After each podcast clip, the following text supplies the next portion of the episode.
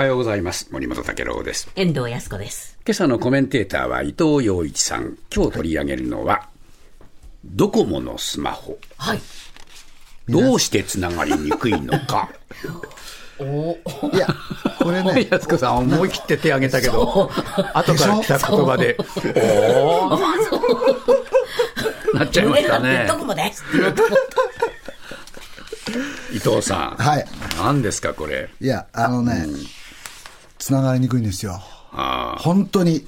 それでね、この番組聞かれてる方も、お、そうだよな、最近って思う方もいらっしゃると思うんですけれども、ドコモはね、どこがつながりにくいかっていうと、はい。ビルが建て込んでいるところ、特に新しいビルが次々に建っているところ、渋谷、虎ノ門、あとね、関西では新大阪の、あ、大阪の近く、とかですね、そういうところでものすごくつながりにくくなってるんですよ。あ、なるほど。ええ森本さん、ドコモでしょ？いや、僕もで、どこもでねあん。まり悪いとこ行かない？いやいや、でもね、つながりにくいなと思うことがいや、あるでしょ？ええ動画とかね、ちっとも出てこないしね。なんだい、こんなところでもう繋がんないのそうなんですよそういうケースがあありりまね。ますすよね。え天野さんはた。もうあんまりな。え？お行儀がいいのかもしれない。そういうとこ行かない。そういうビなんか俺たちバカにされてるような感じ。変なとこ行くなんて。一言の顔して。そんなつながりにくいんです。そんな話何にも私気にしない、みたいな。えーちょっとね、つながり私、にくいっていう今日は話をするんですよ、すみません、乗ってきてください。困ったね、これ。どうも同じ方向にみんな向かないな。ですね。じゃあ、二人でやりましょうか。なんでこんなことになってるかということですよねね、。なぜかっていうとですねえ、実は 5G ってのは出てきてるじゃないですか。ええ。あれとの切り替えがね、どこもはどうもあんまりうまくいってないんじゃないかということが一つとええ、二つ目は、そのビルの形状が変わるとですねはい、電波の飛び方が変わってきちゃうわけですよ。ええ。だから 5G ってものすごくエリアが狭いので、ええ。ドコモはね、5G の基地を使わずに、あ、違う、4G の基地を使わずに 5G を新たに設置してるんですよね。えで、そうすると、まだ設置し終えてないのにビルの形状とかが変わったり、人が集まったりすると、えよく花火大会とかになると、繋がらないじゃないですか。そうですねでそういうことが今ドコモで起きてると。はいそれでね、私は思うんですよ。なぜお前ドコモにしたんだって自分に聞くんですよね。で ね、つながりやすいからっていうのが最初に出てきてね、最初つながりにくいのはソフトバンクだったんですよ。そうでしたね。よく問題になりましたよ。そうなんですよ。ええ iPhone 買いたいけど、ソフトバンクは通信会社じゃ嫌だっていう人が多かったんですよ、ね。あの頃は優越感に浸りましたけどね。ドコモなんだよ、みたいなね。最近はね、ドドコモなのって言われることが結構。そうか。でもこれはドコモにしてみるとね、はい。結構プライド傷つけられる話でしょ、うんそうですよね。やっぱり先頭を走ってた会社なので、そうですよ。それで、海外の調査会社でもね、今日本で一番つながりやすい電話はソフトバンクですという結論を出していてですね、えで、まあ、あの、これだけあの番組でも取り上げられたり、多くの人がですね、苦情を言い始めると動くとは思うんですけれど、はい。あの、ちょっと私がね、あの、俺のドコモつながりにくいんだけどって言ったら、ええ。あのい、いろいろね、フェフェイスブックでね、あの、俺のとこもそうだっていうのが話があったんで、それをまず紹介させていただくと、はい。はい。大阪駅から新幹線の予約をししようとしてつながらず、新大阪でつながるという状態でしたつまり、大阪やったら、うん駅の周りってビルが山ほどあるじゃないですか。ええ新大阪ってないじゃないですか。これですよね。えそれで、北九州の職場が昼休みに全くつながらなくなり、帰りの時間帯、電車のある一定区間のつながりが最悪になった。九州でも同じことが起きてますよと。で、かすこれは東京の話なんですけど、霞ヶ関ビル周辺はお昼お昼時に全くつながらないこれ遠くないですよ、ここから。ここから遠くないですよ、霞ヶ関って。そうですね。で、QR コード決済しようとしたらタイムアウトするので現金払いは素晴らしいと思ってます。つまりね、これ電話だけじゃないんですよ、当たり前だけど。決済手段なので、スマホは。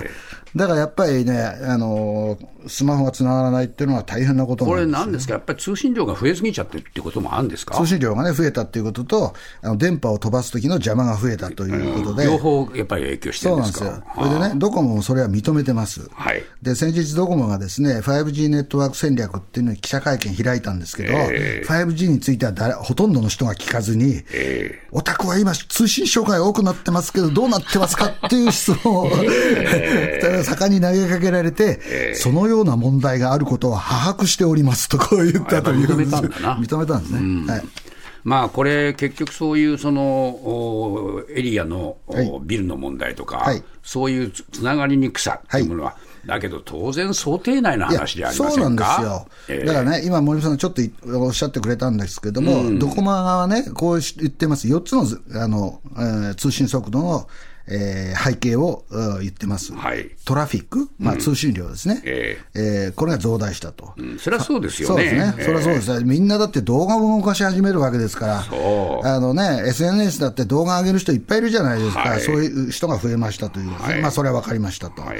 で 5G エリア拡大の遅れ、これはまあドコモの責任がありますよね、そうですね。エリアが拡大してるわけだから、で再開発などによるエリア変動、これあの、ビルがたできると、電波の飛び方が違ってくるので、エリアが変動しますよね、まあ、それに対応できてね、はいはい。まあだってあちこちでビルで乱立するわけですから、そうですね。そのたんびに環境は変わりますよね、はいはいはい。えー電波環境。そうですね。あと、特定周波数の逼迫。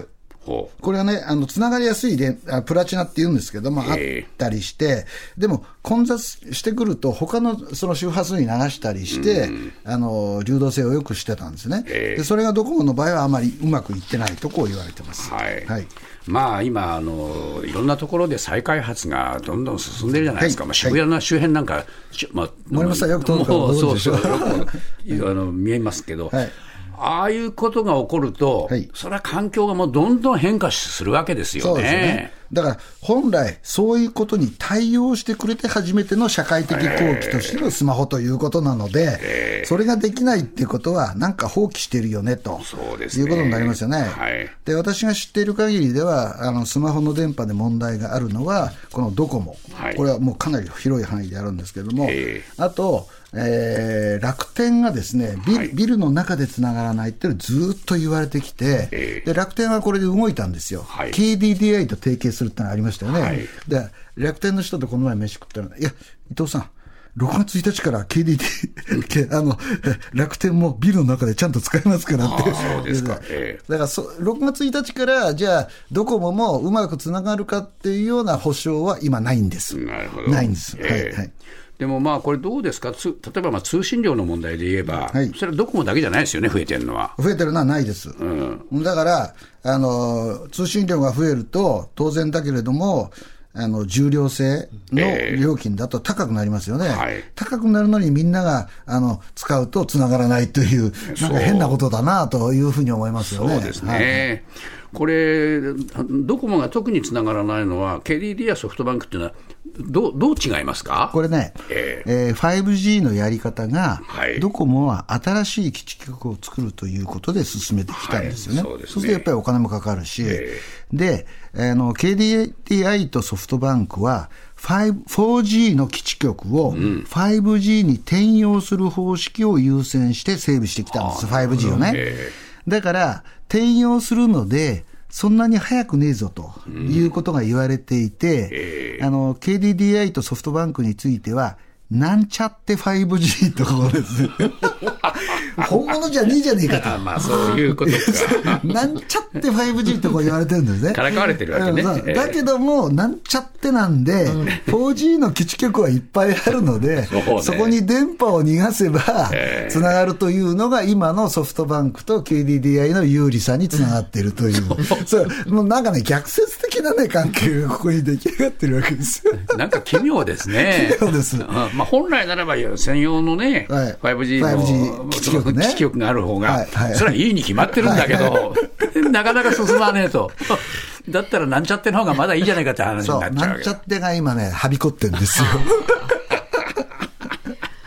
あーしかしどうでしょうね、ドコモはまあ品質で売ってたように、私なんかは思って、うん。えー信じてずっと来ましたよ。い。や、私もそうです。ええだから、ええ僕はね、あの、要するに、あの、日本のトップ、その、通信メーカーとして、携帯スマホメーカーと、メーカーじゃない、通信、えー担当としてはね、ええ。やっぱり 5G を早く整備してもらって、はい。あの、使いやすくしてくれないと、評判が地に落ちますよと。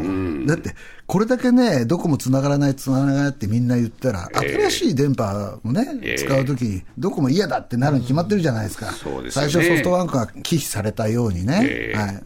どうでしょうね。少し慢心しましたか？ソフト、あの、ドコモは。うん何を慢心したかというと、通信量の増加を読んでなかったっていうことがあると思いますよね。SNS でちょっとした動画でもボンボン上げるみたいなことになったじゃないですか。そうするとね、もう、きあの、あと動画を見る、ね、僕も MLB 見てんですけども、動画で、そうするとやっぱりものすごく増えるんですよね。そそれを見切らなかったってことですよね。そうですね。だからまあ、それは本当のこと言うと、見通しの甘さなんですよね。そういうことです。ね一言で言えばそうです。はい。その責任はやっぱりきちっとね、認識してほしいよね。値下げしてくれないかな。本当、そういう声出てくるかもしれませんね。そうですよ。繋がらないんだから。そうですよね。はいいや、ちょっと今日は、あドコモさんにね、え 失礼しましたえ辛い話をいたしました。ねえねえ、モトブルって知ってる？